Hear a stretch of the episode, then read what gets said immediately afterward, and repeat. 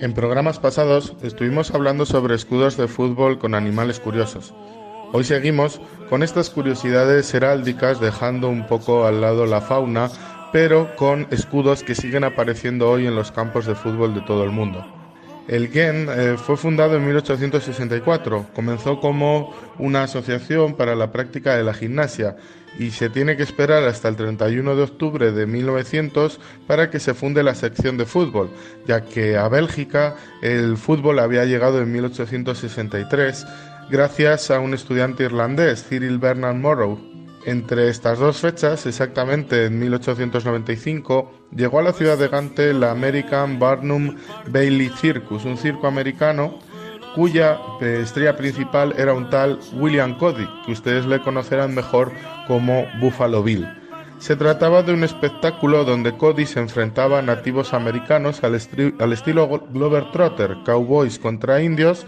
a través de volteretas, disparos ficticios y grandes saltos mientras el público coreaba Búfalo, Búfalo.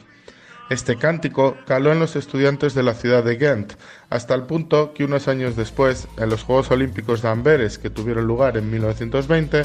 un antiguo alumno de la Universidad de Gante, Omar Smet, utilizó en las pistas de Amberes ese cántico, en homenaje a la sección de atletismo de su club, el K Ghent.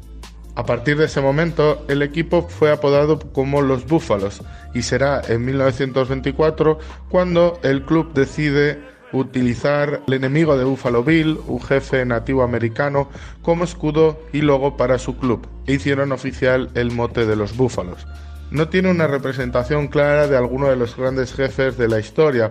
es bastante random. No sabemos si se trata de Toro Sentado, Caballo Loco o Jerónimo. Lo que sí que deja muy claro el club en su página web es que usan con total respeto a la historia de los nativos americanos esta imagen y que apoyan sus reivindicaciones.